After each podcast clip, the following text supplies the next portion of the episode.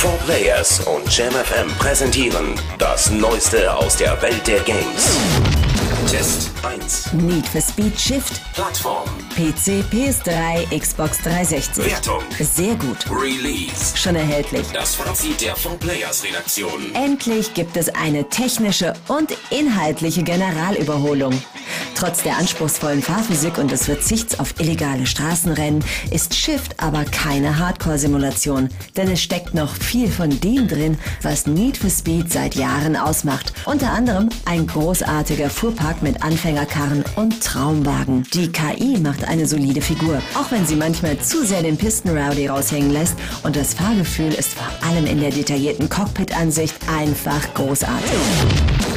Test 2. Halo 3 ODST Plattform. Xbox 360 Wertung. Gut, Release. schon erhältlich. Das Fazit der 4 Players Redaktion. Bungie war noch nie ein Meister der kleinen Emotionen und dementsprechend schwer tut sich auch Halo 3 ODST in dieser Hinsicht. Vor allem ist es aber der schwachen Lokalisierung zuzuschreiben, dass die emotionale Bindung zu den Figuren nur angedeutet wird. Der Rest ist Halo, fast wie man es kennt. Eine Kampagne, die gut unterhält und insgesamt etwas kurz ausfällt. Immerhin liefert Bungie aber den vollständigen Mehrspielermodus von Halo 3 auf einer zweiten DVD gleich mit.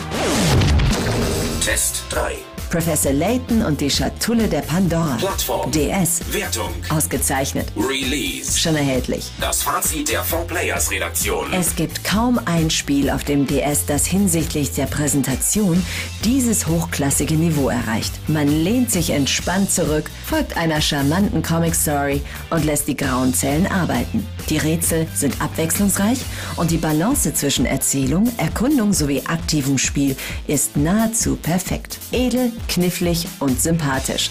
Dieses Rätselabenteuer macht einfach Spaß. Test 4. Spyborgs. Plattform. Wii. Wertung. Befriedigend. Release. Schon erhältlich. Das Fazit der 4 Players Redaktion.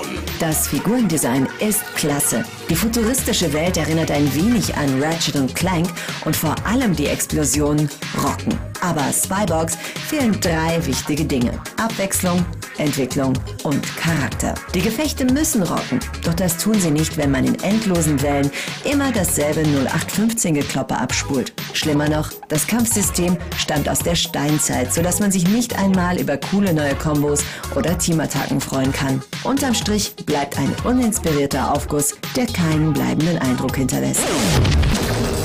Vorschau. Call of Duty Modern Warfare 2. Plattform. Xbox 360, PS3, PC. Wertung. Fit for Hit. Release. 10. November. Der Ausblick der 4 Players Redaktion. Die ersten Mehrspielerpartien liefen mindestens genauso turbulent ab wie im Vorgänger. Kein Wunder, die Entwickler haben das grundlegende Konzept des erfolgreichen Shooters nicht angetastet. Eine ganze Reihe neuer Upgrade- und Personalisierungsmöglichkeiten sorgt allerdings für neue taktische Finessen, sodass man seine Spielweise nach Lust und Laune einrichten kann.